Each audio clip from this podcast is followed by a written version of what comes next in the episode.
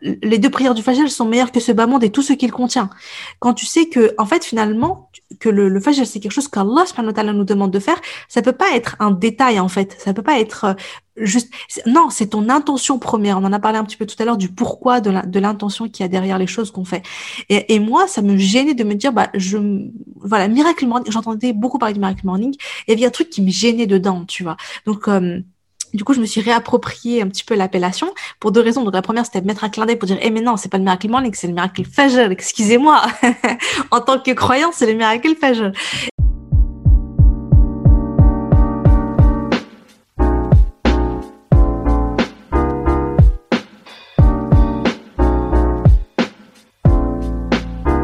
Salut ma j'espère que tu vas bien et surtout que tu vis ta meilleure vie. Bienvenue sur le podcast de Safa et toi, le podcast qui t'aide à lancer tes projets, atteindre tes objectifs, trouver ta voie et t'épanouir spirituellement. Aujourd'hui, je suis accompagnée de Umaima, entrepreneur et auteur du livre Ton dernier regard et si le jour de ta mort devenait le plus beau jour de ta vie. Disponible actuellement sur Amazon, je te mettrai le lien en barre d'informations. Omaima est également fondatrice du programme Miracle Phase. Elle accompagne les femmes à se créer une routine de phase et à remettre cette pratique au cœur de nos vies et de notre spiritualité. Pleine de sagesse et de bons conseils, elle a accepté aujourd'hui de nous parler de confiance en soi, confiance en Dieu, épreuve à surmonter et surtout du miracle de la prière du Fajr.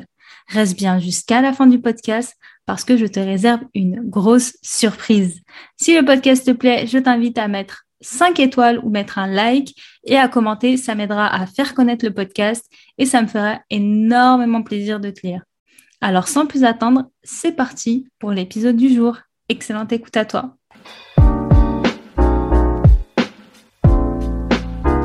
Salam alaikum Maïma, j'espère que tu vas bien, j'espère aussi que tu vis ta meilleure vie.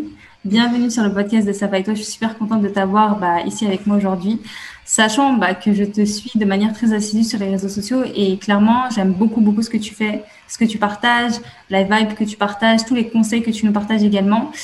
Et euh, bah, très récemment, euh, tu as écrit un livre qui s'appelle Ton dernier regard et si le jour de ta mort devenait le plus beau jour de ta vie. C'est un titre qui est très particulier, mais quand on lit le livre, on le comprend très facilement. Et euh, aujourd'hui, bah, justement, je t'ai invité pour qu'on puisse bah, parler de spiritualité, pour qu'on puisse parler de phase, de la routine de phase aussi, pour qu'on puisse bah, parler aussi de l'acceptation des épreuves, comment est-ce qu'on peut accepter les épreuves qui, nous tombent dessus un peu, comment est-ce qu'on peut changer notre vie pour l'améliorer euh, comment on peut se reconnecter au divin grâce bah, à des nouvelles routines, grâce à des nouvelles habitudes. Donc, bah, je suis super contente que tu aies accepté bah, mon invitation et bienvenue. Mais avant d'entrer dans le vif du sujet, j'aimerais bien que tu te présentes à nous si tu le veux bien. Oui, salam alaikum Safa. Merci pour ton invitation. Je suis très très très heureuse d'être là, machallah. Moi aussi je te suis assidûment. Moi aussi j'aime beaucoup ce que tu fais, machallah. Tu dégages beaucoup d'énergie, euh, beaucoup de peps et, euh, et, tu aides beaucoup beaucoup, machallah, les nos sœurs euh, qui se lancent dans l'entrepreneuriat, etc. Franchement, machallah, tu es pleine de pleine de ressources et pleine de pépite, mashallah. Euh, je te remercie pour euh, m'avoir présenté ainsi, ça m'a fait plaisir. Donc euh, oui, donc je m'appelle Oumeima, j'ai 30 ans, je suis maman euh, d'une petite fille de bientôt 4 ans. Je suis aussi donc l'auteur, comme tu l'as dit, du livre Ton dernier regard et si le jour de ta mort devenait le plus beau jour de ta vie. Il est sorti, ça fait ça fait très peu de temps, ça fait un mois.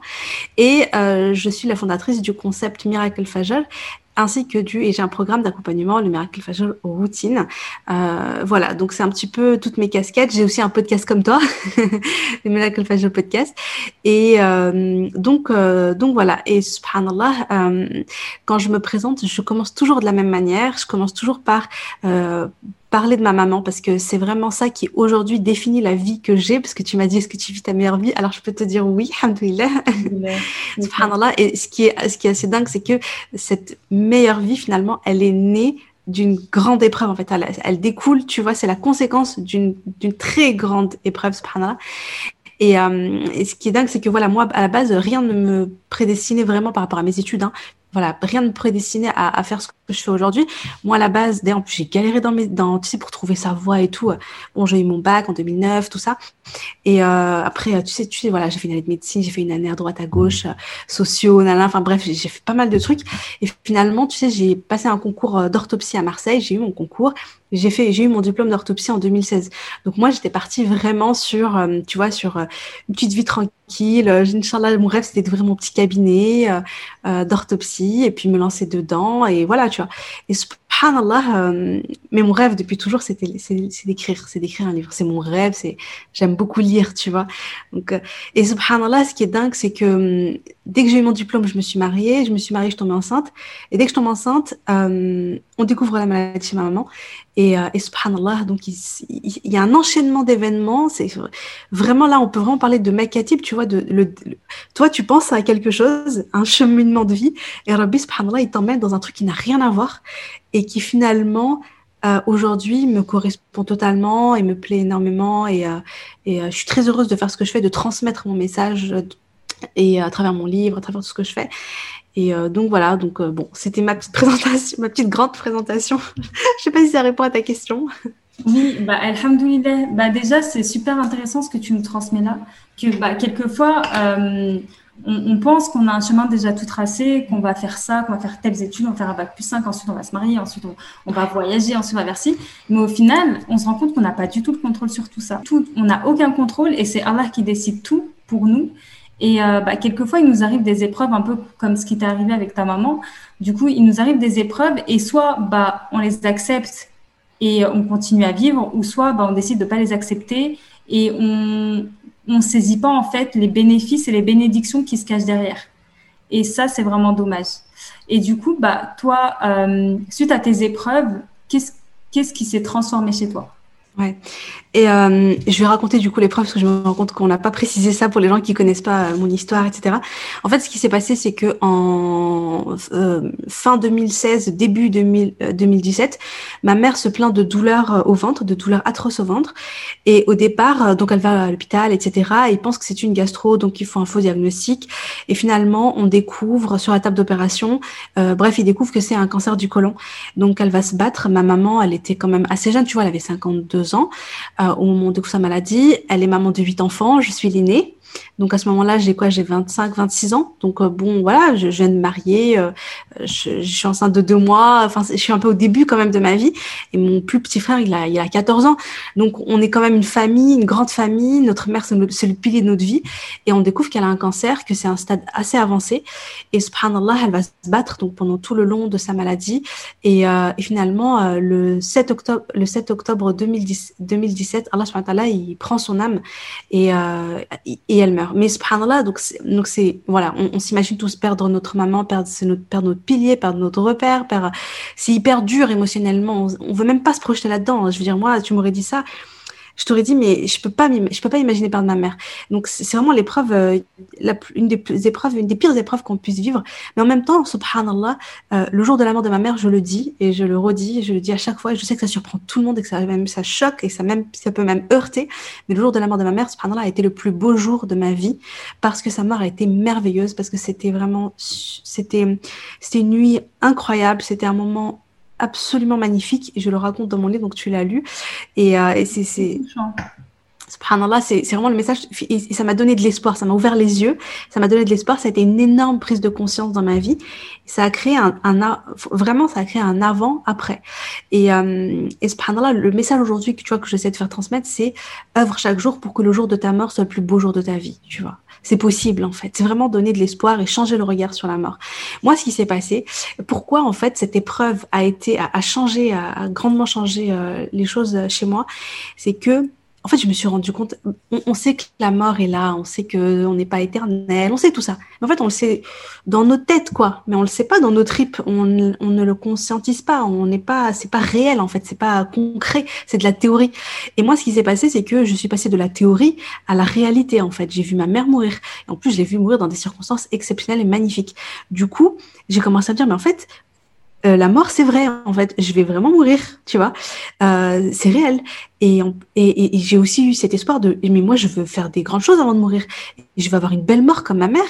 Euh, je veux, je veux, je veux, tu vois. Et, et subhanallah, moi, avant, j'étais quelqu'un, euh, j'étais studieuse, j'étais, je voulais toujours être, voilà, euh, j'aimais bien travailler, j'aimais bien arriver parmi les premières, j'aimais bien tout ça, mais j'avais beaucoup de peur, beaucoup de croyances limitantes, beaucoup de je n'ose pas, je suis incapable, je procrastine, je me cache dans mes peurs, tu vois. Je te disais, je suis orthoptiste, mais par exemple, euh, à un moment, je voulais, bah, je voulais juste chercher à faire un petit remplacement sur Lyon, parce que moi, je fais des études à Marseille, je suis revenue, euh, j'habite toujours, j'habite, je me suis mariée sur Lyon, ma famille est sur Lyon, et je, juste le fait, tu vois, de, de chercher un cabinet pour faire, tu sais, j'étais terrifiée, j'osais même pas appeler les orthoptistes. Je me disais non, mais avec mon voile, on va jamais m'accepter.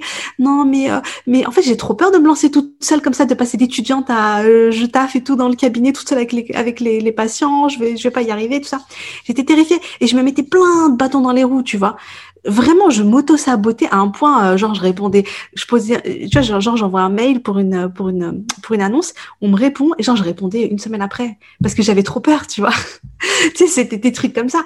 Et finalement, euh, donc, assister à la mort de ma mère, ce que ça fait, c'est que ça m'a secoué, ça m'a réveillé, et, et finalement, euh, tu, comment t'expliquer tu, tu, tu te dis mais, mais toutes ces peurs là toutes ces choses là en fait non non non c'est pas ça qui va m'empêcher de vivre ce que j'ai vraiment envie de vivre. C'est pas ça qui va m'empêcher de faire ce que j'ai vraiment envie de faire. Tout d'un coup, je me dis, mais moi, je, tu vois, c'est comme si, tu vois, je veux pas de cette vie-là en fait. Moi, je veux, je veux une vie où j'accomplis ce que j'ai envie d'accomplir, je fais de belles choses, je laisse une trace derrière moi, tu vois.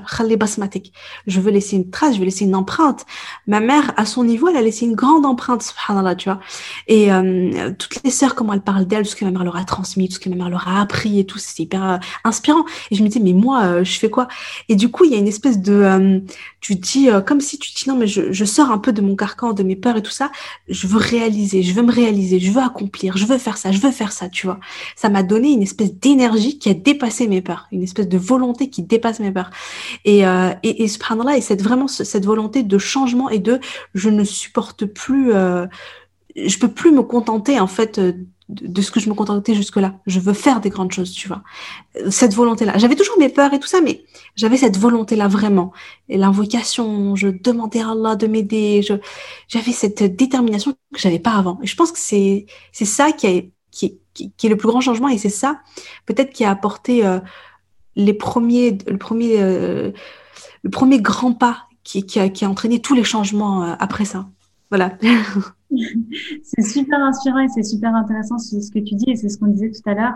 En fait, dans chaque épreuve, c'est comme une pièce de monnaie, tu vois. Genre, on a la face positive, la face négative qu'on ressent, comme toi, le deuil de ta maman, les difficultés derrière. Voilà, c'est quand même une perte. Il y a de la tristesse derrière. Et on oublie très souvent de retourner cette pièce et de voir qu'est-ce qui se cache derrière.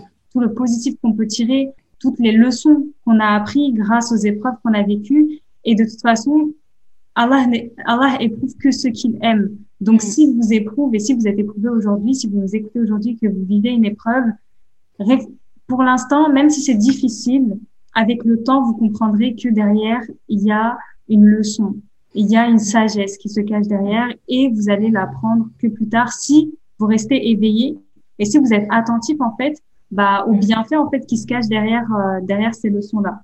C'est hyper intéressant en fait ce que tu dis. C'est totalement vrai. Il y a les, tu vois, regarde, dans la difficulté, il y a la facilité. L'épreuve, elle est là. Certes, c'est dur, c'est hyper dur. Et voilà, même si la mort était belle, le deuil après a été très très douloureux. En effet, l'un n'empêche pas l'autre, hein, malheureusement. Mais mais ça a été très douloureux. Mais subhanallah, comme tu as dit, quand tu, quand tu acceptes, quand tu te dis, Ya Allah, j'accepte. C'est dur, mais j'accepte. C'est fait partie de mon destin. Euh, peut-être que j'ai pas conscience aujourd'hui de tous les bienfaits qu'il y a dans cette épreuve, de toutes les sagesses, de toutes ces hikmas. Mais Ya Allah, moi, surtout, j'ai confiance en toi et je sais que dans ce que tu me donnes, il y a un bienfait, il y a un bienfait, il y a un bienfait. Moi, je me répétais énormément ça. Hein. Je me disais, Alhamdulillah, Alhamdulillah, Alhamdulillah, Ya Allah, j'ai confiance en toi, j'ai confiance en toi. Et, et jusqu'au moment où je, je me disais même, Ya Allah, Alhamdulillah pour la mort de ma mère parce que, et j'essayais de trouver des raisons pourquoi est-ce que la mort de ma mère c'est une bonne chose, tu vois C'est hyper choquant de dire ça, mais vraiment je cherchais parce que je me disais pourquoi, quelles sont les sagesses derrière? Quels sont les bienfaits? Quels sont... Et il y en a en fait, même si c'est hyper douloureux, il y en a dans tout ce qu'Allah nous envoie, il y a quelque chose de positif. Mais ça c'est quand tu es dans l'acceptation, du coup tu vas rebondir, tu vas avoir de la résilience, tu vas, tu vois. Alors que si tu es dans la résistance et que tu te dis non non non non, je veux pas de cette épreuve, pourquoi moi? C'est injuste. Tu sais quand tu as toutes ces ouest ouest toutes ces pensées négatives là, le problème c'est que tu vas pas être résiliente, tu vas pas rebondir, tu vas voir que le négatif et tu vas finalement euh, sombrer en fait au lieu de te relever, au lieu d'en faire une force. Moi, je me rappelle, je faisais une dua, je disais Ya Allah, de c'était la pire épreuve de ma vie, hein. c'était la plus douloureuse, j'étais en souffrance et je me disais Ya Allah, fais de, la pire épreuve de, cette épreuve si dure, fais-en un levier pour m'élever plus que je n'aurais jamais pu m'élever autrement, tu vois. C'est un peu bizarre, mais je me disais, je veux que ce soit une force, mais je veux que ce soit une force qui me sert moi, qui me sert la Oumma. En fait, je me suis dit, tant qu'à souffrir, je veux pas souffrir pour rien, tu vois. Je veux que, cette, que cette souffrance-là, ça soit une espèce d'énergie et et et qu'elle soit utile aux autres et qu'elle soit utile dans ma vie et qu'elle me serve et que je me dise, ben, tu vois, certes, j'ai souffert, mais alhamdoulilah, il y a plein de belles choses qui sont nées. Et aujourd'hui, je pense, surtout à travers mon livre, tu vois, je me dis, alhamdoulilah, j'ai le sentiment euh, que, tu vois, je me dis, ce livre-là, ce livre-là et, les, les, retours que j'en ai et l'impact que ça a, alhamdoulilah, de, de, positif dans la vie des gens qui le lisent et qui me font les témoignages, tu vois, comme quoi ça a été un déclic pour eux, etc., même s'ils n'ont pas vécu mon épreuve, mais ils la vivent à travers moi, je me dis, ben, ok, j'ai pas souffert pour rien, tu vois. Si ça m'a permis d'arriver là, alhamdoulilah, tu vois. Donc, euh, ouais, je suis tout à fait, euh, fait d'accord avec ce que, ce que tu as dit. Mais je suis tout à fait d'accord avec les personnes qui te fait le retour, comme quoi c'est un déclic. Moi, honnêtement, j'ai lu la moitié. Et, euh, et tu vois, genre, pour, pour être tout à fait honnête avec toi, moi, la mort, c'est quelque chose qui me fait super peur, tu vois. C'est quelque chose qui me fait super peur. Et en plus, alhamdoulilah, j'ai pas vécu de deuil dans ma famille, que ce soit ma famille proche, ma famille éloignée. Genre, j'ai pas vécu de, de deuil brutal. Enfin, voilà. Et du coup, c'est pas quelque chose. Enfin, je suis pas très familière avec euh, la mort, le deuil, etc. Et du coup, bah, en lisant ton histoire et en lisant un peu l'histoire de ta maman, le cheminement, etc., avec tout ce que tu racontes, les détails que tu racontes, moi-même, j'avais l'impression de vivre cette situation. Et du coup, bah, j'ai trouvé ça tellement beau que je me suis un peu reconnectée, tu vois, avec la notion de mort. Et je me suis dit, mais en fait, euh, exactement comme, comme ton titre l'indique, qui est euh, Et si le jour de ta mort devenait le plus beau jour de ta vie Je me suis dit, mais en fait, c'est pas, on ne devrait pas avoir peur de la mort, mais on devrait vraiment se préparer. On devrait se préparer, on devrait faire des bonnes actions. Et comme tu as dit, laisser une trace sur Terre, une trace positive, un impact, quelque chose de, de bénéfique qui, bénéficie, qui, euh, qui sera un bénéfice bah, pour les générations qui restent derrière nous. Et, euh, c'est, et franchement, ça m'a vraiment, vraiment ouvert les yeux sur, euh, sur, sur plein de choses, quoi. Et j'ai trouvé ça trop, trop, euh, trop, trop beau. Vraiment trop, trop beau. Et ce qui est intéressant aussi dans ce que tu dis par rapport à l'épreuve que, que tu as vécue, c'est que tout est une question de mindset, tu vois, entre guillemets, d'état d'esprit. Mm-hmm. Et euh, bien sûr que c'est difficile, bien sûr que les épreuves sont difficiles, mais si on décide de voir que le côté négatif, bah, notre cerveau va percevoir que les choses négatives. On va percevoir que les choses euh, que les mauvaises choses qui nous arrivent, que le négatif dans la vie, on va être pessimiste, on va voir le, le verre à moitié à moitié vide plutôt qu'à moitié plein. Mais par contre, si on commence à penser positivement, à avoir de l'espoir comme toi, parce que ça a commencé par un espoir, par des doigts, par des invocations, par des évocations, c'est à partir de là que ça a commencé, que tu as commencé à voir en fait le positif derrière ton épreuve. Et c'est en commençant comme ça, en ayant de l'espoir, qu'on va commencer à entrevoir un peu tous les bénéfices et tout le positif et c'est vraiment dommage de passer à côté bah, de, du positif de chacune de nos épreuves parce que elles ont un bienfait énorme. Elles sont vraiment là pour nous apprendre quelque chose. Elles sont là pour nous élever, pour nous éduquer, pour nous enseigner quelque chose. Et c'est dommage de pas saisir cette opportunité derrière nos épreuves et juste saisir en fait leur côté négatif. Après, bien sûr, il faut savoir accueillir ses émotions, un peu comme tu as fait. Il y a un deuil. Il faut acquérir ses émotions. Il faut accepter. Il faut pleurer. Ça fait du bien aussi de pleurer il faut, voilà, il faut vivre ses émotions, mais au bout d'un moment, il faut aller de l'avant et il faut commencer à, à, à, s'activer, à voir le changement qu'il y a derrière, etc. Non, vraiment, je trouve que c'est trop, trop inspirant ce que, ce que tu nous dis. Merci. Oui, tu as tout à fait raison. Il y a à la fois hum, gérer, accepter, accueillir ces émotions. Moi, vraiment, je, je, me rappelle que je me faisais des moments même où je, où je me disais un petit peu, tu sais, de, de relaxation, de je pense à rien, je fais rien et j'accueille mes émotions. Et des fois, je me retrouvais du coup à pleurer. Je savais même pas pourquoi j'avais pleuré, etc. Mais je sentais que c'était là, que j'avais besoin de, de craquer et tout. C'était ok, c'était ok. Mais en même temps, tu, comme tu l'as dit, le mindset, en fait, le, la manière dont on décide d'interpréter les événements, c'est ça qui c'est hyper important, tu vois. Et moi, je me disais comment euh, j'étais vraiment dans la démarche en fait de construction euh, et de et de d'interpréter ça de manière positive en plaçant la confiance en Allah. Et puis alhamdoulilah quand on est croyant, en fait on a tellement de de manières de gérer ça bien. En fait on a toutes les clés pour gérer ça bien dans le sens où Allah il te dit regarde la petite piqûre de la guêpe, subhanallah, ça te purifie de tes péchés et tout ça. Donc en fait dans ta douleur quand tu patientes, Rabbi te purifie de tes péchés, il t'élève en degrés, il te récompense pour ta patience. Donc je me disais cette souffrance, elle a un sens, elle n'est pas vaine, tu vois. Non, en tant que croyant, alhamdoulilah, on peut. Moi, on m'avait donné un conseil. Je, fais une parenthèse puisqu'on parle de l'épreuve que je vais me permettre de le donner. C'est un super conseil qu'on m'a donné dès le départ. On m'a dit, écoute, Mima, quand tu craques, quand tu pleures, quand ça va pas, tout de suite, tu te connectes à Allah. Tu, tu pleures pas toute seule dans ton coin, mais tu te reconnectes à Allah. Et donc, à chaque fois, ben, soit je vais faire mes ablutions, je vais faire deux unités de prière, soit je vais voir le Coran, soit je vais écouter le Coran, soit je vais faire les doigts, soit je vais juste lever les mains et je vais parler à Allah. Ya Allah, c'est tellement dur en ce moment. Ya Allah, c'est vraiment douloureux. Il y a que toi qui sais ce que je vis. Aide-moi, aide-moi à surmonter cette épreuve. Aide-moi à être plus sereine. Aide-moi, etc. Et vraiment, c'est ce que je faisais à chaque fois. Et j'ai l'impression que finalement, c'est la douleur, euh, la douleur intérieure, c'est ça qui te, qui, il y a qu'Allah qui peut vraiment apaiser cette douleur là et, qui te permet du coup d'aller de l'avant tu vois mais c'est une décision qu'on prend en fait c'est c'est vraiment de se dire oui mais moi là je vais je vais avancer je vais en faire une force etc tu vois et ne pas ne pas comme tu as dit euh, se laisser sombrer avec plein de pensées négatives euh, ouais ça. Et d'ailleurs, dans ton livre, bah, j'ai noté un extrait que je vais lire à tout le monde. Et d'ailleurs, ça parle euh, des, leçons en fait qu'on peut tirer des épreuves qu'on a vécues. Et du coup, bah là, cet extrait, c'est sur bah, une épreuve que, ta, que, ta, que ta maman a vécue par rapport à ton père qui n'arrivait pas à trouver de travail. Et du coup, bah, euh, elle avait du mal à comprendre et euh, elle avait du mal avec ça. Et après, bah, il y a un passage et j'ai trouvé ça tellement fort où, bah, où tu notes, je crois que c'est durant cette épreuve, donc quand elle est tombée malade et qu'elle avait besoin d'aide et d'assistance, combien euh, elle a découvert tous les bienfaits qui se cachent derrière le fait euh, qu'Abby ne travaillait pas. Euh, par le passé, euh, durant sa maladie, c'est devenu un avantage inestimable il est toujours là pour elle de nuit comme de jour.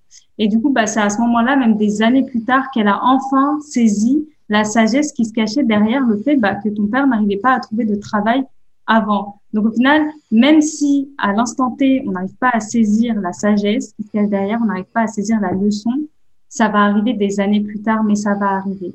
On va saisir beaucoup plus tard la leçon qui se cache derrière. Et j'ai trouvé ça tellement beau et tellement fort parce que c'est vrai que Aujourd'hui, quelquefois, on fait face à certaines situations. Par exemple, on ne trouve pas de travail avec notre voile, ou bien euh, on n'arrive pas à trouver d'époux, ou bien, euh, tu vois, genre plein de, plein de petites épreuves comme ça. Et du coup, on n'arrive pas à comprendre, ça nous rend triste, on n'arrive pas à comprendre pourquoi nous, pourquoi ça nous arrive à nous, pourquoi tout le monde arrive à trouver un travail, mais pas moi, etc. Mais au final, peut-être que dans des années plus tard, tu vas tomber sur un époux qui est vraiment pieux, qui est bienveillant avec toi, qui va t'épauler, qui va être là pour toi. Ou bien peut-être que dans quelques années, tu vas trouver un, job qui est merveilleux, où tu pourras euh, travailler avec ton voile, où tu pourras être aligné avec tes valeurs. Donc même si on n'a pas la leçon tout de suite, tout de suite, elle va arriver tôt ou tard. Elle va arriver parce que Allah n'est pas injuste. Allah n'est pas injuste. Il est juste avec euh, avec ses créatures. Donc il il il veut pas il veut pas nous faire du mal. C'est ça qu'il faut se dire. C'est que l'objectif voilà, c'est pas de nous faire du mal, c'est pas de nous blesser, c'est pas de, de nous rendre mal, etc. C'est de nous éprouver pour, de, pour nous offrir en fait des bienfaits derrière, pour nous offrir. Et même si c'est pas comme tu as dit euh, dans la dunya, tu vois, même si c'est pas sur terre qu'on va recevoir les bienfaits, qu'on va pas, qu'on va récolter les fruits de notre épreuve, ce sera très certainement bah fil tu vois, avec euh, le paradis, avec les récompenses, les hasanets, etc. Donc on est gagnant. Alhamdulillah, on est gagnant, peu importe bah la situation. Donc, franchement, c'est grave rassurant euh, de se dire ça, de se dire que peu importe ce qui arrive, au final, bah, on est les gagnants dans l'histoire. Carrément, machallah, c'est beau. C'est vrai, et c'est vrai que je me rappelle en avoir discuté avec ma maman de ça, subhanallah. Je me rappelle parce que c'était une, c'était pour elle, c'était un petit peu ça, une de ses grandes épreuves dans le couple, etc. C'était vraiment pas évident. Et euh, bon, elle a fini par accepter et par s'en placer sa confiance en Allah en disant, bah écoute, c'est comme ça, je, alhamdoulilah, hein, tu vois, qu'est-ce que tu veux faire? Et, et, finalement, effectivement, dans la maladie, mon père a été, euh, a été assez exceptionnel, honnêtement. Il a été très présent pour elle, il a fait énormément pour elle. Et, euh, et c'était très beau. Et à ce moment-là, elle me l'a dit. Elle me dit oui, peut-être que s'il avait, supposons qu'il avait une grande carrière, qu'il avait un, le job qu'il voulait, qu'il avait ceci, cela, que elle, elle voulait pour lui. Bah, peut-être que pendant la maladie, elle aurait galéré, elle se serait retrouvée seule, ça aurait été compliqué, etc. Et elle s'est dit non, en fait, hamdoulilah, hamdoulilah, faire confiance à Allah, tu vois, c'est ça. Placer sa confiance à Allah. Et comme tu as dit, bah, c'est rassurant. Mais vraiment, en fait, ça t'apporte beaucoup de sérénité. Le, le tawakkul à Allah, dans toutes circonstances, c'est-à-dire se dire, OK, ça m'arrive ça, je sais, c'est dur, OK, il faut que j'encaisse, c'est douloureux, mais j'ai confiance en Allah. Il y a un bien derrière qui se cache. Comme tu as dit, on le comprend maintenant, on le comprend après, on le comprend le jour après notre, peut-être après notre mort, parce que comme tu as dit, euh, on va avoir euh, on, peut-être que c'est le jour où tu verras ta balance des bonnes actions mais remplie et que tu vas dire mais qu'est-ce que j'ai fait? Et qu'on te dira bah c'est parce que tu as patienté, tu as eu cette épreuve, c'était dur mais tu as patienté et bien à ce moment-là tu diras mais en fait hamdoulilah, tu vois, c'était une bonne chose pour moi. Mais dans tous les cas euh, ouais, dans tous les cas placer sa confiance en là c'est important. Et du coup, qu'est-ce que tu conseillerais aux filles qui nous écoutent euh, pour augmenter un peu leur tawakkul, tu vois, genre améliorer un peu leur relation à Allah, améliorer leur confiance à Allah parce que c'est vrai que c'est pas facile. Donc, est-ce que tu as des conseils à nous donner, même si, bien sûr, le changement, euh, il faut qu'il soit opéré par la personne elle-même? On a beau donner tous les conseils du monde, mais si derrière vous voulez pas changer, bah ça ne changera pas. Du coup, est-ce que tu as des conseils par rapport à ça? Ouais. En fait, déjà, c'est plus tu es proche d'Allah, plus Allah fait partie de ta vie, plus, plus tu en fais ton confident, plus tu lui parles, et euh, plus il va y avoir cette, cette proximité-là, et plus tu vas avoir euh, de tawakkul. Plus tu fais des bonnes actions. En fait, le fait de, de, de, vrai tous les jours un petit peu, le fait de parler à Allah, le fait, on pense pas souvent à ça, tu vois. Parfois, en fait, on a tendance à, parfois à, à, faire les actions, mais de manière euh, un petit peu euh, euh, automatique. On fait avec les actions, etc. On le fait pas trop avec le cœur on le fait pas trop avec. Euh, il y a des choses qu'on peut faire qui sont très simples, mais qui ont un grand impact, tu vois. Comme par exemple le fait de de faire les les adkar, de faire le, de lire la lecture du Coran, de faire etc. Mais ces actions-là à faire non pas juste je lis ou juste je me pose et je dis alhamdulillah alhamdulillah alhamdulillah mais vraiment me dire ok je vais prendre le temps et je vais me recueillir et je vais méditer sur ces sur ces paroles-là. Je vais méditer sur les invocations. Je vais méditer sur euh, ma lecture du Coran. Je vais me vraiment faire un vrai moment de pause. Toutes ces choses-là, ce que ça fait, c'est que ça, le fait de le faire de manière consciente, ce que ça fait, c'est que ça éveille ton cœur, tu vois. Déjà, ça, ça réveille ton cœur et tu vis, euh, et tu vis le, tu, tu, vis vraiment le, le moment là, subhanallah. Et euh, moi, ce que je, ce que je conseille aussi, c'est, c'est de, c'est, on a beaucoup de pensées de West West, tu vois. Euh, en fait, il faut se rappeler que Allah, il est pour ses serviteurs ce que ses serviteurs pensent de lui. C'est-à-dire que finalement, euh, la manière dont tu, comment dire, c'est toi qui dois interpréter les choses de la bonne manière. C'est toi qui dois avoir une bonne vision d'Allah. C'est toi qui dois, en fait, changer ta manière de penser. C'est-à-dire que, comme on disait tout à l'heure, si quand il y a une épreuve, il y a une difficulté, tu te dis, oh là là, mais pourquoi ça m'arrive à moi? Mais c'est injuste, mais j'y arrive pas, mais, et tu es pessimiste, et t'es, et négatif, et t'as une mauvaise opinion d'Allah, et tout ça, bah, finalement, tu, non, ce qu'il faut, c'est que toi, tu apprennes à penser autrement, tu vois. Et, euh, et, vraiment, parfois, c'est juste des petites affirmations. Par exemple, euh, voilà, moi, souvent, je me dis, OK, tu vois, il y a des trucs qui se passent pas comme prévu. Juste pour l'écriture de mon livre, d'ailleurs, bon, on n'a pas parlé des galères et tout, mais j'ai eu plein, plein, plein, plein de, j'ai eu plein de, de galères pendant l'écriture de mon livre. Il s'est passé plein de choses qui ont fait que ça a été hyper retardé. Et je me disais, ce que je me disais, c'est que je me disais, oui, mais rappelle-toi, les plans d'Allah sont toujours les meilleurs. Les plans d'Allah sont toujours les meilleurs, tu vois. C'est quelque chose qui me rassurait. Je me disais, fais confiance à Allah, les plans d'Allah sont les meilleurs. Ok, toi, tu voulais, à ce moment-là, tu voulais que ça se passe comme ça. Ok, il y a eu plein de, mais hamdouillah, les plans d'Allah sont les meilleurs. Des fois, c'est des petites phrases comme ça, des petites affirmations que tu te dis, que tu te répètes. Euh, je lâche prise et j'accepte tout ce qu'Allah me donne dans ma vie. Moi, honnêtement, voilà. de toute façon, on va parler après de la routine du Fajr, mais c'est vrai que moi, j'ai mes petites phrases comme ça, tu vois, mes petites affirmations qui m'aident à lâcher prise, tu vois. Et je pense à une anecdote. J'étais dans un, on, aime bien de temps en temps faire des randos avec mon mari, et euh, j'étais dans, on était à la montagne et tout, super beau paysage, et je vois un ruisseau qui s'écoule. Et ce ruisseau, il m'a, il m'a subjugué, tu vois. Je le regardais et, je, je voyais. Ah ben j'en parle en plus dans mon livre. Tu te, je sais pas si tu te rappelles à un moment, c'était au début, c'était dans l'introduction. Ouais ce, ce ruisseau-là, tu vois, c'est vraiment, je me dis, regarde, il est là, il est petit, il avance. Je, je quand je le regardais, pour moi, ça m'a tout de suite créé quelque chose en fait en moi. Je me suis imaginé en fait à sa place, je me suis imaginé, tu avances, regarde, tu avances, tu chemines dans ta vie. Tu sais, l'eau est toujours en mouvement. Euh, euh, tu vois, ça avance loin, ça, il, il, chemine en fait, mais sans inquiétude, dans la sérénité, dans le lâcher prise. Il sait pas où il va, mais il a confiance en Allah. C'est Allah, il va le mener là où il doit aller. Et tu vois, je me rappelle j'ai regardé sur cela et j'ai senti ce lâcher prise. Et euh, à ce moment-là, je l'ai ancré avec des phrases, tu vois, en me disant, je suis comme ce ruisseau-là, j'avance dans ma vie ah, en toute sérénité, en toute confiance, en toute tawakkul. Euh, j'ai confiance en Allah, tout ce qui m'arrive, c'est un bien. Euh, je, je, Allah, il va me permettre de dépasser les obstacles. Allah, il va me permettre d'agir ça. Tu vois, le fait vraiment de visualiser ça, de d'ancrer ce moment-là, tu vois, et euh, ça me faisait beaucoup de bien. Donc, euh, parce que, tu vois, le, le tawakkul, pour moi, c'est en fait, ça vient donc à la fois par les actes, comme je disais au début, on se rapproche d'Allah par les œuvres, on se rapproche d'Allah par les actes qu'Allah il aime, etc. Ça va, tu fais un pas vers Allah, Allah il en fait dix vers toi, donc fais les choses, rapproche-toi d'Allah. Ensuite, ça vient aussi par une espèce de, par tout ce que tu te dis dans ta tête, toutes tes pensées, etc. Sur, tu vois, avoir des affirmations qui vont t'aider en fait à, à, placer encore plus ta confiance en Allah et à lâcher prise, etc. Et ça vient aussi par une relaxation physique, tu vois. Et là, je vais parler de la cohérence cardiaque. Euh, c'est de la respiration, donc c'est, ce sont des exercices de respiration on inspire sur 5 secondes, on expire sur 5 secondes et on fait ça pendant 5 minutes. Celles qui écoutent et qui sont intéressées, je, vous conseille, renseignez-vous sur la cohérence cardiaque, c'est vraiment génial. Et euh, il y a une petite application Respire Relax Plus, c'est celle que j'utilise. Et vraiment, ça te permet une espèce de, euh, de, de, lâcher prise physique. Quand tu termines ça, tu te sens, tu te sens vraiment apaisé intérieurement parce que ce là il y a un équilibre hormonal qui se fait. Enfin bref, il y a tout un truc qui se fait. Ton corps vraiment, il lâche prise.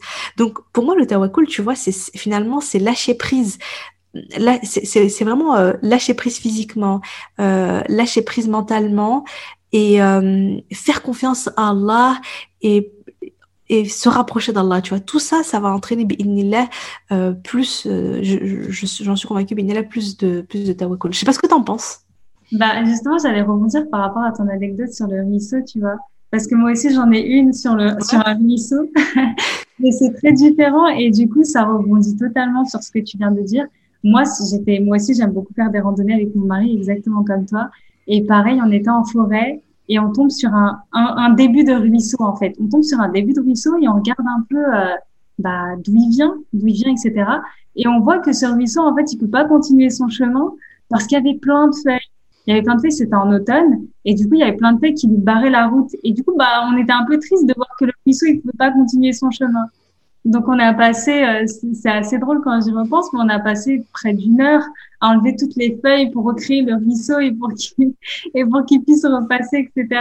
Et du coup, bah c'est exactement ce que tu as dit par rapport au ruisseau que lui il avance et il avait, bah là en l'occurrence mon ruisseau, il avait un obstacle, mais Allah il lui a envoyé quelqu'un, en l'occurrence nous, qui l'a aidé à continuer à, faire son petit bout de chemin et à continuer à, vivre sa vie et à couler bah à couler tout doucement, quoi. Et c'est exactement pour la même chose pour nous. Allah, il nous oublie pas, tu vois. Il va pas oublier le petit oiseau, tu vois, qui a faim.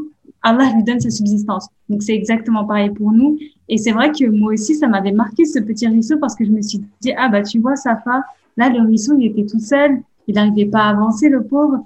Et Allah, il t'a envoyé à lui pour qu'il puisse continuer son chemin. Donc ça va être exactement la même chose pour toi. Quand toi aussi, tu auras des difficultés, quand tu auras du mal à avancer, Allah, il va pas t'oublier, il va toi aussi t'envoyer quelqu'un pour t'aider, ou bien il va t'envoyer des, des bénédictions pour t'aider, ou bien des épreuves pour t'aider, mais aie confiance. Aie confiance comme le ruisseau, il a eu confiance.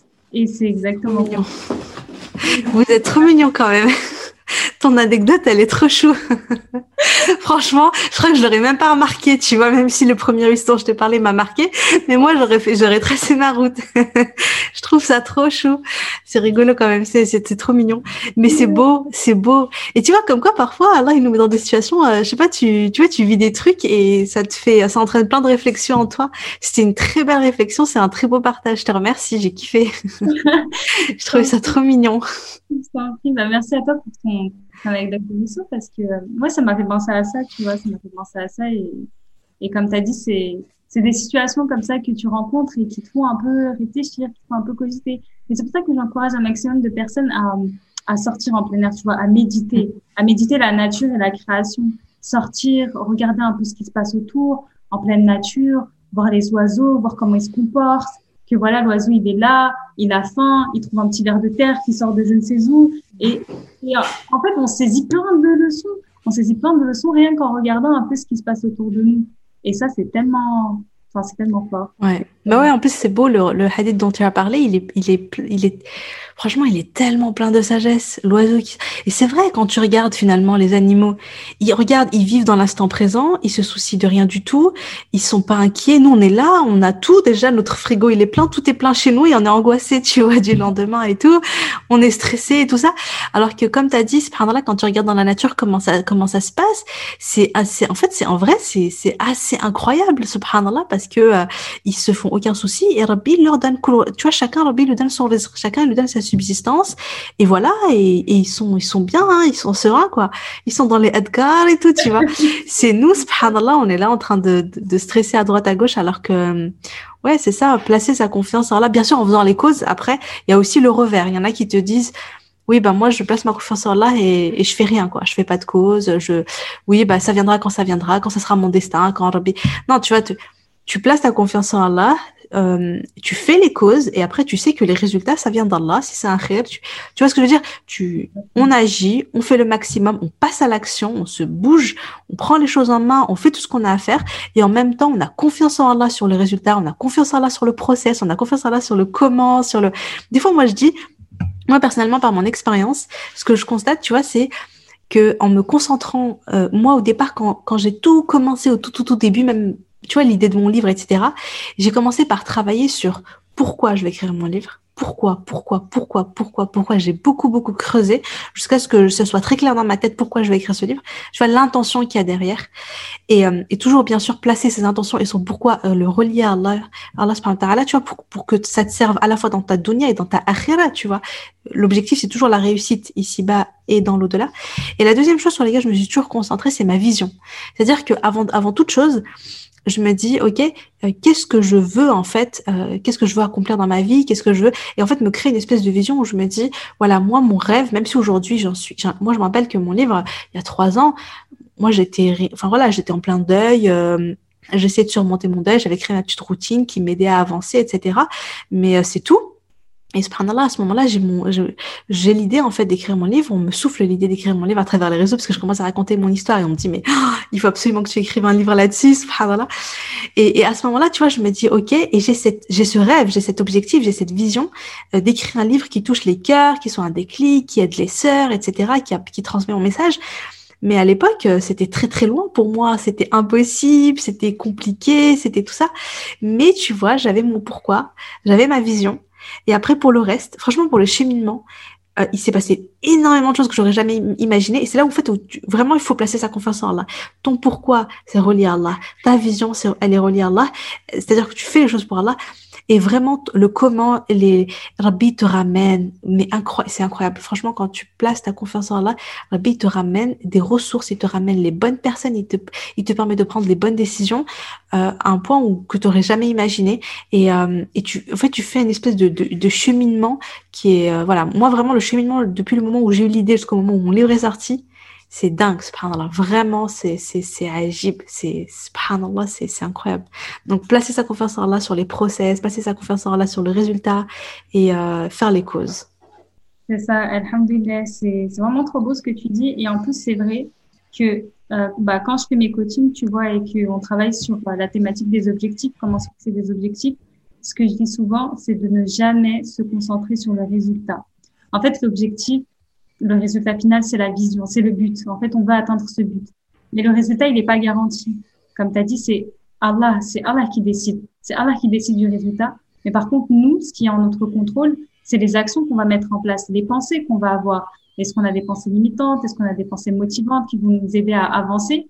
Mais le résultat final, il est hors de notre contrôle. Et quel soulagement finalement de se fixer des objectifs comme ça en se disant, OK, moi je vais faire mon maximum, comme tu as dit, les sabeb, je fais les causes, je fais mon maximum, je travaille, euh, je suis déterminée, mais après le résultat final ne m'appartient pas. Et vraiment, les personnes qui nous écoutent, je vous encourage à fixer vos objectifs en, en ayant un esprit un peu détaché par rapport au résultat. C'est bien d'avoir un but final, mais gardez-le vraiment comme étant une vision, comme étant un chemin à suivre, Mais le plus important, honnêtement, c'est pas le résultat, c'est vraiment le chemin que vous allez entreprendre pour atteindre ce résultat. Le résultat que Dieu va vous donner. Donc, ça va être les épreuves par lesquelles vous allez passer pour atteindre le résultat. Ça va être les compétences que vous allez développer, les personnes que vous allez rencontrer, euh, les qualités aussi que qu'on va développer quand on va atteindre un objectif. Ça peut être la modestie. Quelquefois, on fait face à des choses et on se rend compte que on manque un peu de modestie, peut, voilà, que maintenant on a développé cette qualité qui est la modestie. On va peut-être développer notre qualité qui est la générosité. Donc, il y a plein de choses qu'on développe tout au long du processus pour atteindre l'objectif final, le résultat. Et c'est ça qui est important, le voyage. C'est le voyage qui est important et c'est pas le résultat final parce que le résultat final est hors de notre contrôle. Oui, subhanallah, carrément, je suis d'accord avec toi, subhanallah. Après, moi, j'aime bien avoir quand même. Euh, en fait, moi, je suis quelqu'un. Euh, j'ai besoin d'avoir ma vision pour que ça me motive et que ça me booste et que ça me donne l'énergie d'avancer, tu vois. Comme je disais, j'ai besoin de ces deux points de repère, le, le pourquoi, etc., qui va m'aider à, démarrer. Et c'est vrai que j'ai besoin de d'imaginer euh, mon, tu sais, mon objectif déjà atteint. J'ai besoin de, tu vois, d'écrire sur ma vision, d'y croire. En fait, ça augmente mon, ça augmente ma motivation, ma détermination, ma persévérance, ma constance dans les actions, etc. Tu vois. Donc après, il faut jongler entre ça et le fait de de d'avoir conscience que ça vient d'Allah. Enfin tu vois que ça dépend d'Allah tu vois ça dépend pas de soi. Donc euh, donc euh, toi tu mais après moi c'est vrai que moi au quotidien en fait dès que j'ai des baisses de motivation j'ai des baisses d'énergie euh, c'est parce que je me suis éloignée de c'est que après, peut-être que ça dépend des personnes, hein, je sais pas. Mais moi, c'est quand j'ai des baisses de motivation, des baisses d'énergie, je vois que je procrastine beaucoup, etc.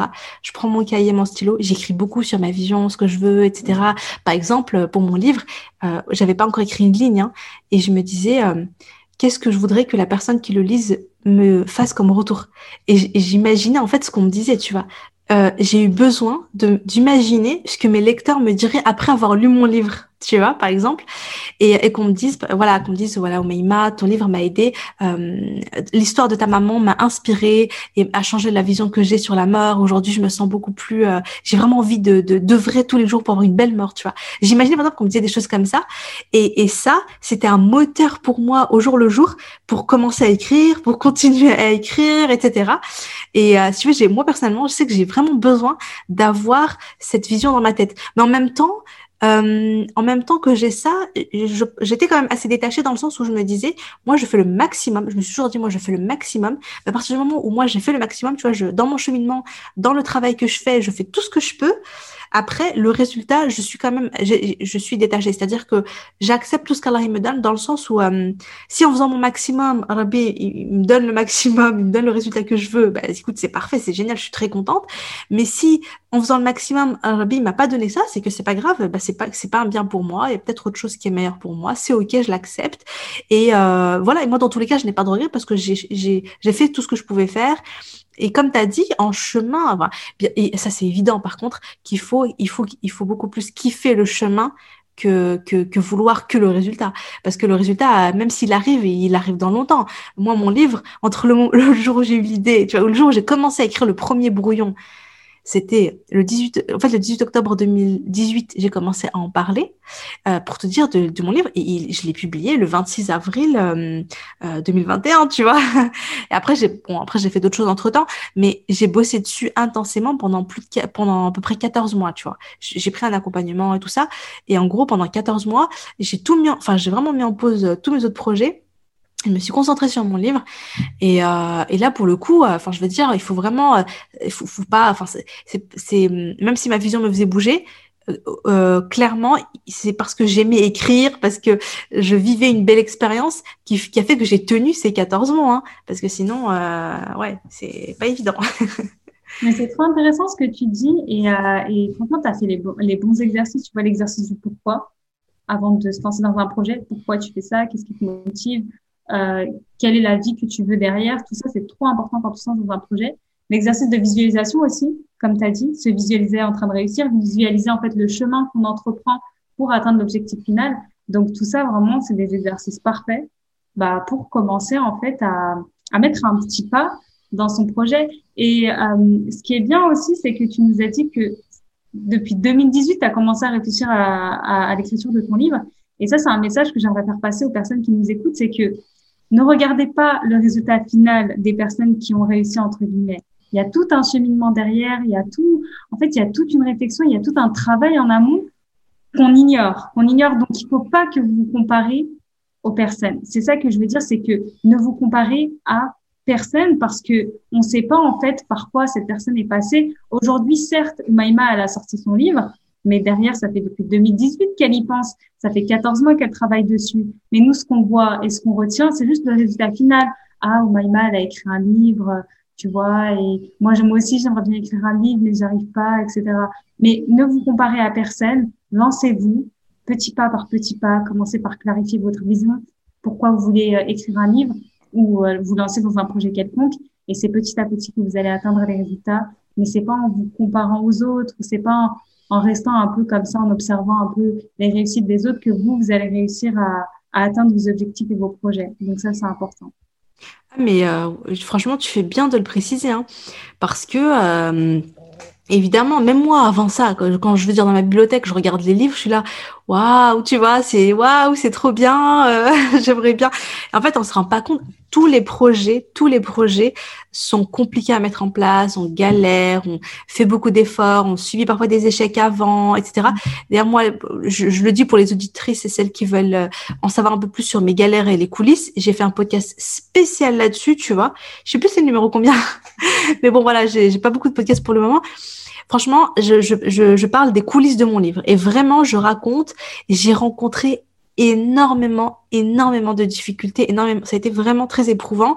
Et j'ai fait exprès de, de, d'écrire, de, de, d'enregistrer ce podcast-là, justement pour casser le mythe, en fait, de oui, c'est facile, ou bien, comme tu as dit, je, on se compare aux résultats des autres, en fait, alors qu'on n'a pas vu tout le process, on n'a pas vu toutes les. Moi, ça m'a coûté beaucoup. Ça m'a coûté émotionnellement, ça m'a coûté en temps, ça m'a coûté en énergie. Ça a été, euh, c'était vraiment, euh, oui, j'ai vraiment rencontré beaucoup d'épreuves. Ça m'a coûté aussi en argent parce que j'ai choisi de faire un accompagnement. Et ça aussi, tu vois, et j'ai aussi j'ai décidé d'en parler ouvertement. Euh, je sais pas si tu, je sais pas si as suivi, je sais pas si tu sais, j'ai pris un gros gros, j'ai pris un énorme accompagnement. Je suis, une folle, moi. Des fois, je fais des trucs. c'est parce que tu vois, j'y croyais, j'y tenais. Mon projet est tellement important pour moi que j'ai décidé, tu vois, de prendre un coaching. Mais le coaching, c'était pas le coaching, euh, c'était un coaching euh, qui coûte très très cher. Tu vois, tu veux connaître le prix? C'est bien, t'es assise, respire un grand coup. 10 000 euros le coaching. Ah 10 000 euros. Et je n'avais pas la somme. J'avais pas la somme. Euh, mais subhanallah, euh, voilà, j'avais fait ça la avant. Euh, je le sentais au fond de mes tripes que c'était la bonne décision à prendre. Mhm. Euh, mon projet est tellement important pour moi. Pour moi, clairement, mon livre est le projet le plus important de ma vie. Hein, tu vois, pour moi, c'est un des projets qui compte le plus pour moi. Bref, tout ça a fait que j'ai décidé de prendre cette décision qui était, qui était complètement folle, tu vois. Et, euh, et ça aussi, j'ai décidé d'en parler pour dire aussi, parce qu'il y, y, a des gens aussi qui, tu vois, qui investissent, qui machin, et puis on, on ne le sait pas, ils ne le disent pas, tu vois. Donc, tu as l'impression aussi que, euh, que c'est tombé un peu du ciel. Moi, je veux dire, mon livre, bien sûr, c'est moi qui l'ai écrit, hein, c'est pas ma coach qui l'a écrit, mais par exemple, j'ai été accompagnée pour la structure, pour le plan, pour la couverture, pour, euh, pour le, le, travail de correction, pour le travail de relecture, etc. On a, eu on a fait un travail d'équipe, tu vois, et ça a été ça a été long, ça a été compliqué. Comme je disais, ça a coûté beaucoup de choses. Ça m'a même coûté émotionnellement au point où j'ai dû faire un petit, euh, une petite thérapie pendant l'écriture de mon livre parce qu'à un moment donné, ça avait réveillé trop d'émotions. Toi, tu m'as dit que tu avais beaucoup pleuré dans mon livre. Mm. Euh, Imagine-moi, en fait, euh, pendant que j'écrivais, euh, les larmes qui coulent tout le temps et tout. c'était hyper émotionnellement, c'était très, très intense parce que moi, je revis les scènes, en fait. Tu vois, je le... D'ailleurs, c'est pour ça qu'on me dit que c'est fluide, on me dit que c'est visuel, que les gens, en fait, ils imaginent, ils nous voient et tu vois, comme si c'était avec nous. Et ça, euh, je pense que c'est venu parce que réellement, moi, au moment où j'écrivais, je revivais les scènes, quoi. C'était très intense. Et du coup, c'était tellement intense que ça a réveillé des blessures, etc. Et du coup, j'ai fait appel à, voilà, j'ai fait appel à une thérapeute et j'ai dû, j'ai dû faire une pause dans mon écriture, faire appel à elle, faire quelques séances. Hamdoulilah, après, ça allait mieux, etc et j'ai pu continuer. Mais voilà, oui, oui, ça m'a coûté beaucoup, ça a été très très dur. Et tu fais bien de dire que euh, faut pas, faut pas, faut pas, on, ne sait pas en fait tout, tout ce qu'il y a derrière. Derrière une belle réussite, il y a des années de galère, il y a des, vraiment, il y a, voilà, mais il faut s'accrocher, il faut être persévérant et euh, il faut se comparer à personne, il faut se comparer juste à soi, euh, se dire où est-ce que j'étais, où, où, je veux aller et comment je chemine dans ma vie en fait. C'est la, la, seule courbe, la seule comparaison que tu dois faire, c'est entre toi et la toi d'avant et la toi du futur que tu veux devenir. C'est ça qui compte. Les autres non. Et d'ailleurs moi, c'est rigolo parce qu'aujourd'hui c'est vrai, on dit ouais machin là t'as écrit ton livre, il est génial et tout ça. Mais moi euh, pendant la traversée du désert, j'étais seule, hein, j'étais euh, en train de galérer avec mon livre, j'ai cru qu'il allait jamais sortir et j'étais en et en plus moi de mon côté je voyais les autres parce que moi en fait le sacrifice que j'ai fait par rapport à mon livre c'est aussi que j'ai pas ouvert de, donc moi j'ai un programme d'accompagnement, etc. J'ai pas ouvert mon programme pendant un an. Je pouvais pas faire deux choses en même temps, tu vois. Donc c'est soit je me concentre sur ça, soit je me concentre sur ça. J'ai choisi mon livre, donc je me suis dit, ok, donc pas d'accompagnement, pas de programme, pas de machin. J'avais l'impression de stagner, j'avais l'impression de ne pas avancer. Et même moi, des fois, je me disais, regarde elle, regarde elle, elle est en train de faire ça, l'autre elle lance ce projet, l'autre elle avance là, et moi je suis là en train de galérer, en train de galérer avec mon livre et tout ça, tu vois.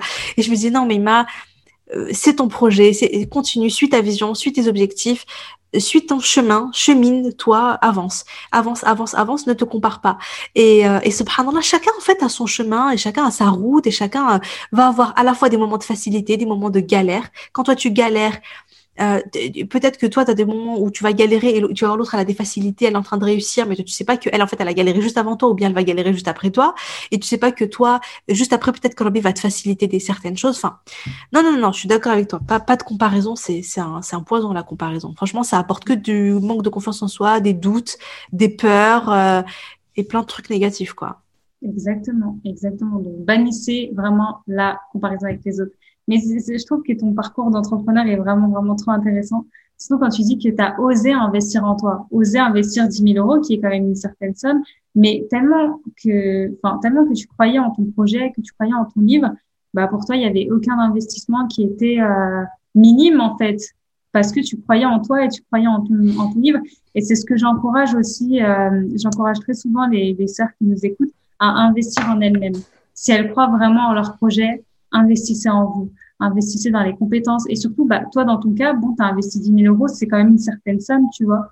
Mais derrière, tu as développé plein de compétences. Et les compétences, c'est déjà un retour sur investissement parce que ça restera toute la vie.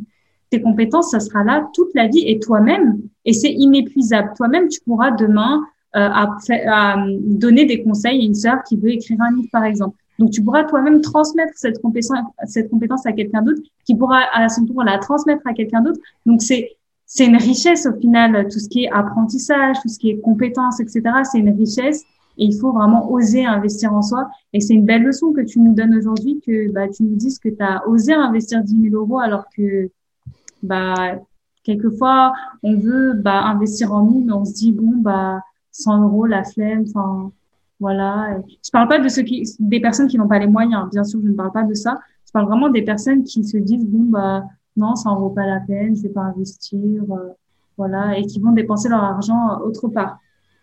Non, mais c'est T'as trop raison. Ah non, mais moi là-dessus, euh, tu verras, tu, tu liras la suite de mon livre, tu liras la deuxième partie. C'est même pas la première fois que je fais une folie comme ça. tu verras dans la suite. En fait, pour mon programme MFR, j'ai fait pareil. Mais moi, je suis une tarée parce qu'en plus, tu sais, euh, encore là, pour le, pour le livre, même si c'était une somme qui était énorme, euh, tu vois, je m'étais, j'avais quand même un programme, même si je l'avais lancé qu'une fois, etc. J'avais juste une petite partie de la somme, mais je me disais, bon, je, sais que je pourrais euh, je pourrais rembourser la somme. En fait, enfin, je, je sais que je pourrais là, euh, la payer. Bon, j'avais, j'avais, bon, bref, j'avais fait tout un truc. J'avais, j'avais contacté mon oncle du Canada pour savoir s'il pouvait m'emprunter la somme, me prêter la somme, etc. Et je me disais, ok, je le rembourserai petit à petit, même si ça va prendre, je sais pas combien de temps ou d'années ou là ou j'avais tout ça, mais finalement, Rabbi m'a facilité. Mais euh, subhanallah, la première fois que j'ai fait un investissement euh, de dingue, bon, j'avais déjà fait un petit peu des investissements avant, mais le premier gros investissement, c'était pour la, création de mon programme. J'avais pris un accompagnement, pareil, à 3000 euros cette fois. J'avais pas du tout la. Mais là, c'était c'était une situation un peu compliquée parce que j'ai pas la somme, je suis maman, j'ai un bébé, cododo, allaitement, tout ça, aucune possibilité de travailler. Genre, je pouvais pas me dire, euh, oui, ben, je vais aller faire du télétravail ou, tu vois, des fois, je faisais des petits jobs de téléprospection, machin, pour gagner un peu de sous. Ça, c'était même pas possible. Ma fille était trop petite en vrai, en vrai de vrai, euh, je j'avais aucun moyen. Mais ma sœur m'a prêté l'argent, tu vois. Bon, je spoil un peu mon livre.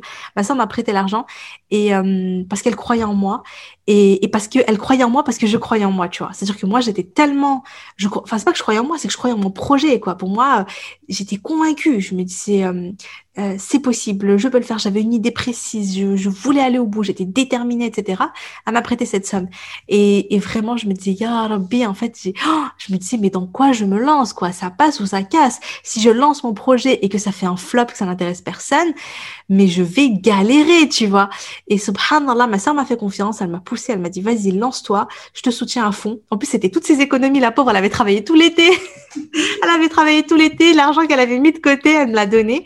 Et subhanallah, je l'ai investi et Ajib, et j'ai euh, largement, j'ai plus que rentabilisé en fait. Hein. Tu vois, j'ai fait mon lancement, ça s'est très très bien passé, alhamdoulilah, etc. J'ai plus que rentabilisé. Et, euh, franchement, euh, et, et, en fait, en fait, le truc, c'est comme tu as dit, l'investissement, et c'est vrai que c'est intéressant, je le voyais pas comme ça, hein. l'investissement, au-delà de l'argent que ça va te rapporter, que ça te rapporte ou que ça te rapporte pas, tu es déjà gagnante. Je trouve ça hyper intéressant comme concept, le fait de dire mais je suis déjà gagnante parce que j'ai augmenté en compétences. Et il n'y a pas que en compétences, il y a à la fois en compétences parce que effectivement moi du coup maintenant comme tu as dit, je sais comment faire pour lancer un livre, pour écrire un livre. le prochain livre, je vais l'écrire toute seule, Inch'Allah, et je saurai vraiment tout le process et etc. Enfin c'est maintenant le chemin il est clair, mais au-delà de ça, tu gagnes la la la, la certitude qu'en fait tu peux le faire et ça, c'est, ça, ça, franchement, ça n'a pas de prix. Avant d'écrire mon livre, je savais pas que j'étais capable d'écrire mon livre. Je l'espérais, je le rêvais, je, le tout ça, mais je, je le savais pas, tu vois. Aujourd'hui, je le sais. Avant, dans ma formation, je savais pas que j'étais capable de créer un programme d'accompagnement, de le vendre, de, euh, de faire un suivi avec les élèves et de faire ceci. Je le savais pas, tu vois. Une fois que tu l'as fait, tu, tu, tu as, tu le sais. Donc, il y a à la fois les compétences et il y a à la fois aussi, finalement, cette, cette confiance en toi tranquille. C'est pas de la confiance en toi, genre, euh, ouais, je suis quelqu'un maintenant, je suis auteur, tu vois. Non, mais dans le sens où je sais qu'Allah, Allah, il m'a donné des ressources, je sais de quoi je suis capable, en fait. Allah, il m'a, il m'a donné cette ressource-là, moi, je savais pas avant, mais maintenant, tu vois, je, elle est là, je le sais. Et, c'est, et ça, c'est hyper, hyper, hyper enrichissant aussi. Exactement. Exactement. Mais c'est intéressant ce que tu dis parce que finalement, euh, pour ton histoire avec ton premier investissement à 3000 euros, toi, en fait, tu as trouvé des, des, solutions là où certaines personnes auraient trouvé des problèmes et des excuses. Tu vois ce que je veux dire? Il y aurait eu certaines personnes qui se seraient dit, bon, bah, j'ai pas la somme, euh, j'ai un bébé, euh, je suis maman, je suis à la maison, donc euh, c'est trop de difficultés. Et tu vois, genre, ça alimente en fait des croyances limitantes autour de ça, ça alimente un peu les excuses. Et au final, bah, on est immobile et on fait rien et on n'avance pas. Et du coup, ce que j'encourage vraiment euh, à faire, c'est de passer à l'action. Même si c'est une petite action, passer à l'action. Essayez de vous détacher de toutes vos croyances limitantes. C'est pas facile. C'est pas un exercice qui est euh, confortable de, de, quitter ces croyances limitantes. C'est pas facile, mais vous pouvez y arriver. Et, euh, et, et, vous verrez en fait tous les bienfaits qui se cachent derrière. Vraiment tous les bienfaits qui se cachent derrière. Et ne vous cachez pas derrière les excuses. Ne vous cachez pas derrière les excuses. Il faut se responsabiliser. Mais responsabiliser, ça ne veut pas dire être coupable. Vous n'êtes pas coupable, mais il faut se responsabiliser par rapport à sa vie, par rapport à ce qu'on pense, par rapport à, nos projets et ne pas se positionner en victime un peu de, de ce qui nous arrive. Ça, c'est super important et c'est une très belle leçon que tu nous donnes euh, aujourd'hui à travers, euh, à travers ton parcours. Oh, merci, ça et, euh, et, du coup, maintenant, on va parler un petit peu du, du phase. Le, le, le miracle phase, en plus, c'est c'est le, le sujet de, de ton programme.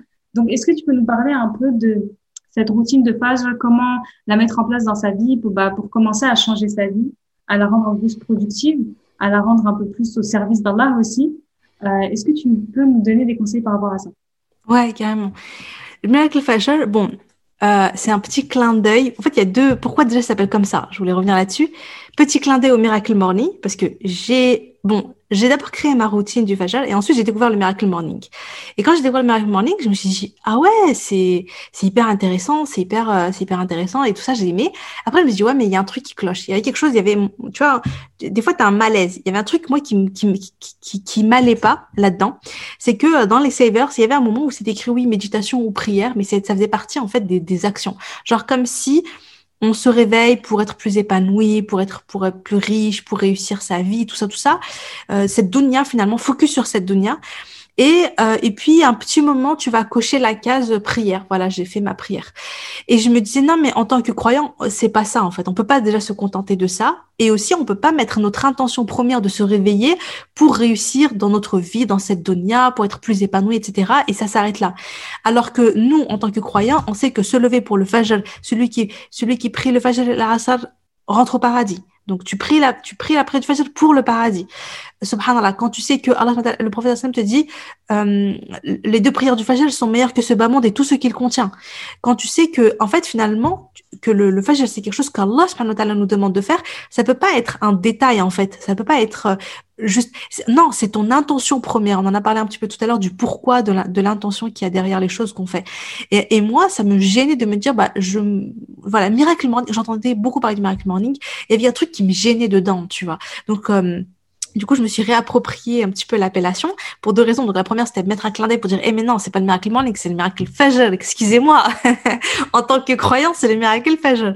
Et deuxièmement, c'était aussi pour dire que dans le fajr, il y a des miracles, en fait. Il y a, c'est vrai, il y a des miracles. Il y a une baraka. Il y a même un hadith là-dessus. Ah, je vais, euh, je vais le retrouver. Oh Allah bénit ma communauté dans le matin. Lorsqu'il envoyait une expédition ou une armée, il l'envoyait au début du jour. Sakhr était un commerçant, il envoyait son commerce au début du jour, il s'est alors développé et il est devenu riche. Donc, rapporté par Abu Daoud et authentifié par Charles al-Albani dans Sahih Tarib 1693. En fait, dans ce hadith, ce que tu vois, c'est que Allah, le prophète sallallahu alayhi wa sallam, il a il a invoqué pour sa communauté en fait. Il a dit Allah met la baraka dans ce que tu dans dans, dans la communauté du, matin.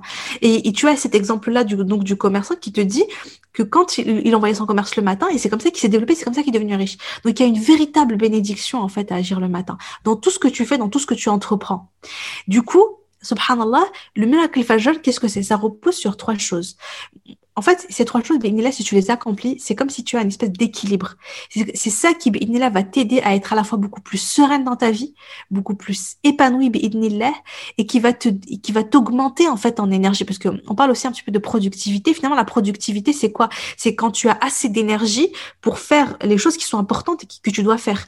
Euh, quand t'as pas d'énergie, euh, c'est très dur d'être productive, en fait. Quand t'es, quand t'es, quand t'es fatigué, quand t'as pas envie, quand, bah oui, qu'est-ce qui se passe? Bah, tu procrastines et tu fais pas, ou bien tu vas te disperser, ou bien tu vas, voilà. Quand t'es, alors que pour être productif, il faut être boosté en énergie. Et subhanallah, donc, cette routine-là, ce miracle fajr, là, ça va te rebooster en énergie, en motivation, et, euh, ça va vraiment t'apporter, euh, et, et, surtout, surtout, surtout, l'objectif, c'est que ça va t'aider à la fois à réussir dans cette dunya et dans la akhira, tu vois. Parce que ça va toujours te, tu vas toujours garder en tête, tu vas toujours être connecté à l'essentiel. Parce que quand on est étudiante ou quand on est maman, quand on est entrepreneur, etc., on peut vite avoir le nez dans le guidon, en fait. On court derrière nos objectifs, on a plein de choses à faire, on est dispersé, on, même, c'est, on est occupé, on est tout le temps, tout le temps, tout le temps occupé. Mais à quel moment, finalement, on s'occupe de notre akhira? À quel moment on s'occupe de préparer notre mort, comme on a dit, de vrai pour avoir une belle mort? À quel moment on construit cette, on construit ça de manière consciente?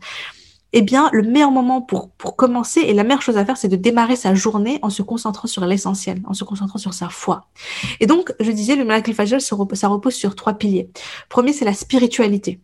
La spiritualité, c'est comment je vais commencer ma journée en prenant du temps pour Allah, en nouant une relation avec Allah, en me recueillant, en méditant, en prenant un temps de qualité, tu vois.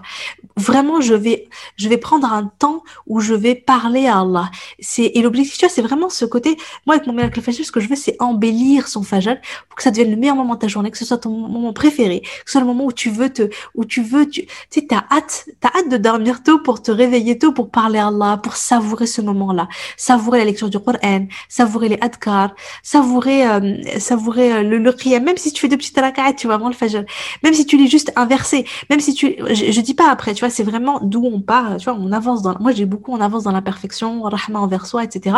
Donc, voilà, t'es étudiant, t'as pas beaucoup de temps, etc. Bah, tu prends juste 15 petites minutes pour la spiritualité, tu vas prendre 5 minutes pour faire ta prière, tu vas, prendre 5 minutes pour faire tes invocations, 5 minutes pour lire un petit peu le Coran. Mais déjà, ça en place, c'est déjà énorme, tu vois faire les petites choses et puis augmenter après avec le temps.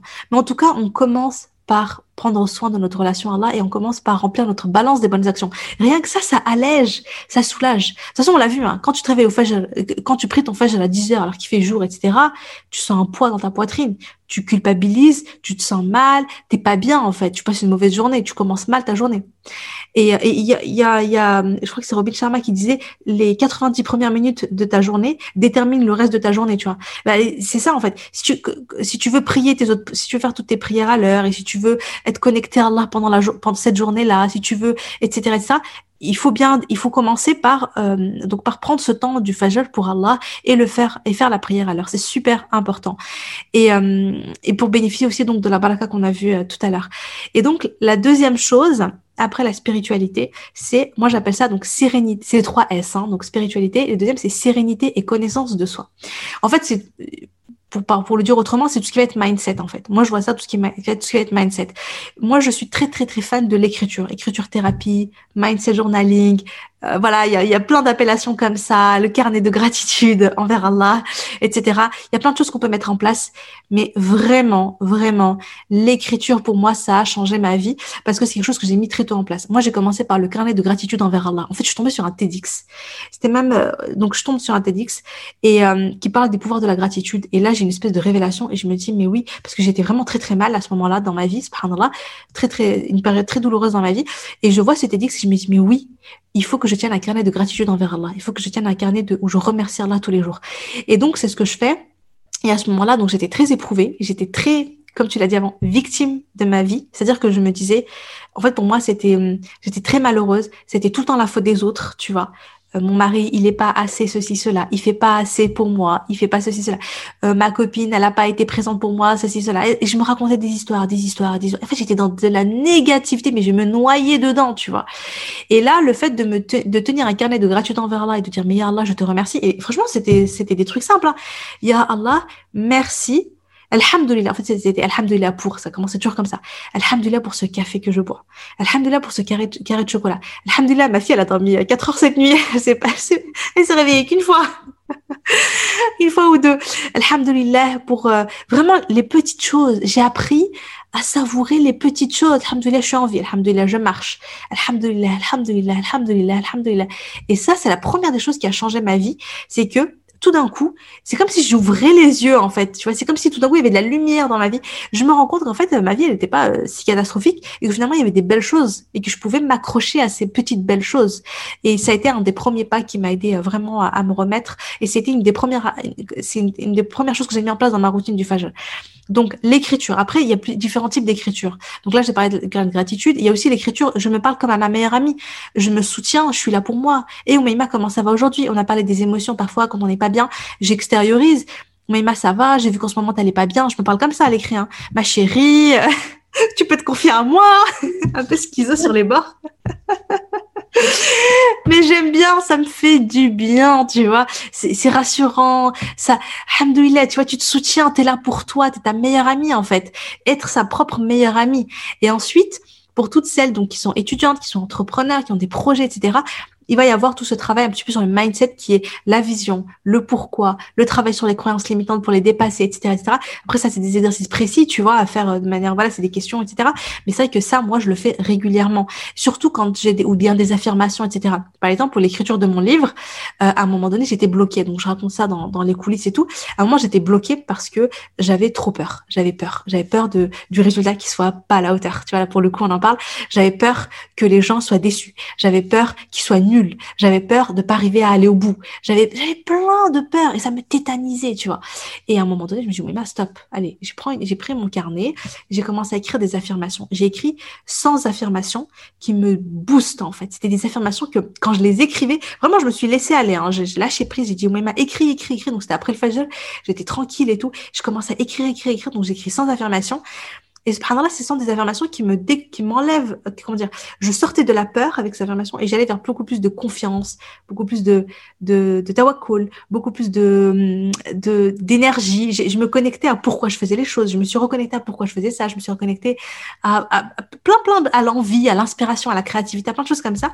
Et subhanallah, et après ça, bah, ça m'a énormément, énormément, en fait, ça m'a complètement débloqué. Subhanallah, c'était une cause vraiment un super sabab pour me débloquer.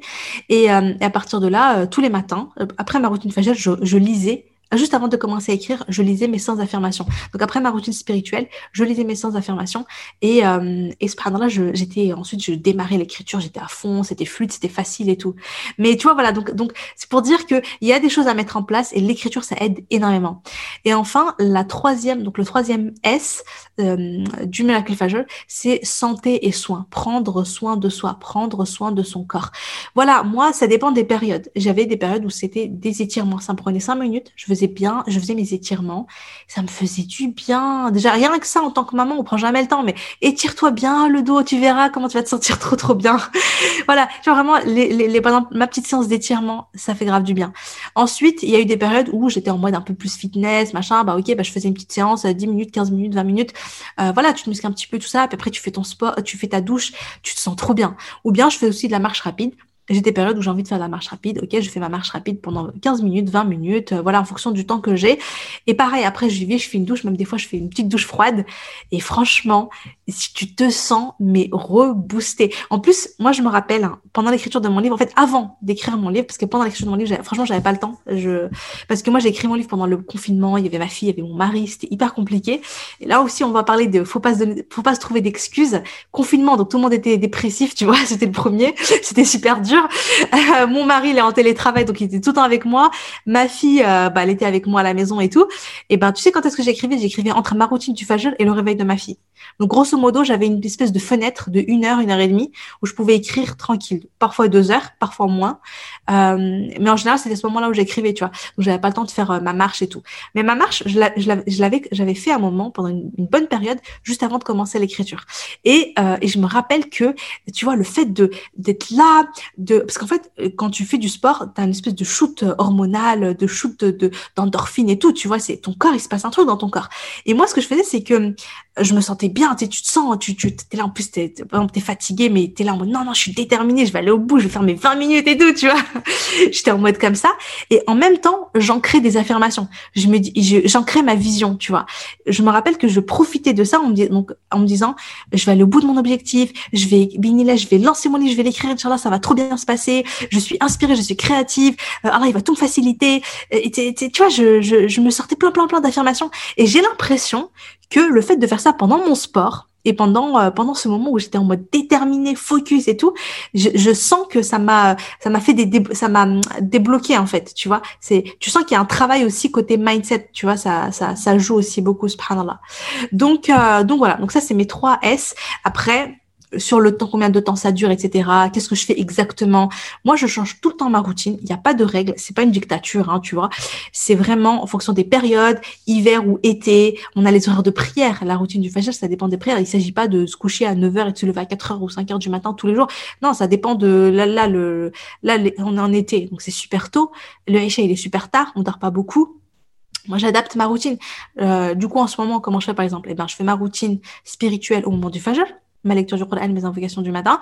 Ensuite, je me rendors parce que franchement, dormir 3-4 heures la nuit, c'est pas possible pour moi.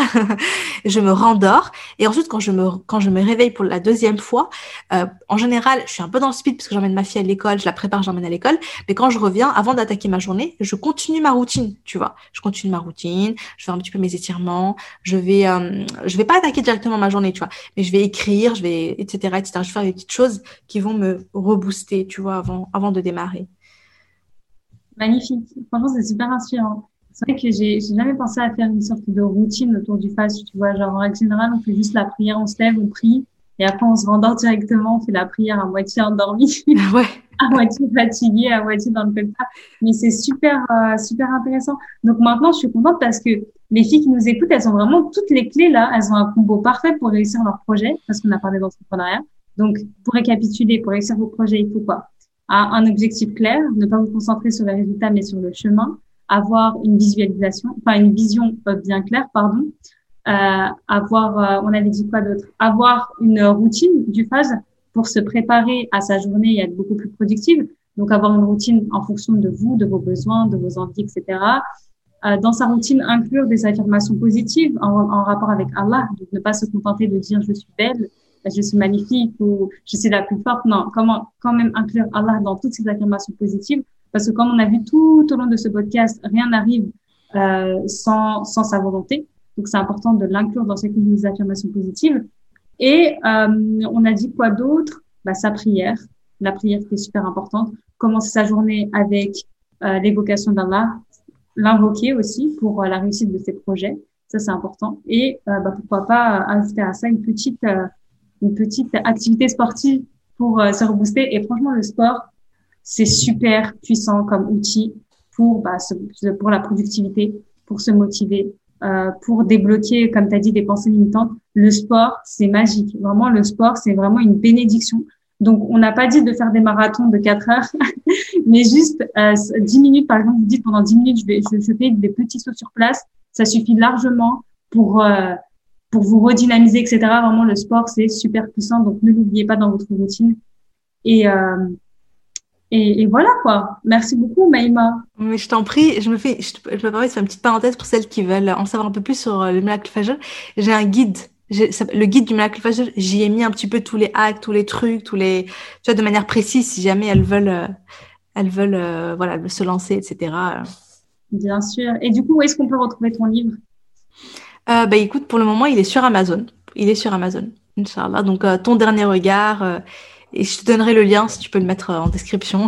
Bien sûr. Bah justement, euh, justement, en plus, on n'en avait même pas discuté auparavant, mais pour celles qui sont arrivées jusqu'à la fin du podcast, en fait, tellement j'ai kiffé le livre, tellement j'ai aimé le livre, bah, je décide de l'offrir à l'une d'entre vous qui écoute le podcast aujourd'hui, que vous ayez le même. Euh, enfin, franchement, il faut le lire. Donc, je peux pas vous laisser comme ça. On vous en a parlé pendant tout le podcast. Honnêtement, je peux pas vous laisser comme ça sans l'avoir lu. Donc, euh, Inch'Allah, si vous êtes resté à la fin du podcast et si vous êtes là maintenant, c'est que vous méritez le livre. Du coup, bah, je, je donnerai toutes les conditions pour participer à, à ce petit concours. Et, euh, et, franchement, ça me, fait, ça me ferait trop plaisir que vous lisiez euh, le livre de Umaima parce qu'il est vraiment magnifique. J'ai lu vraiment la moitié d'une traite.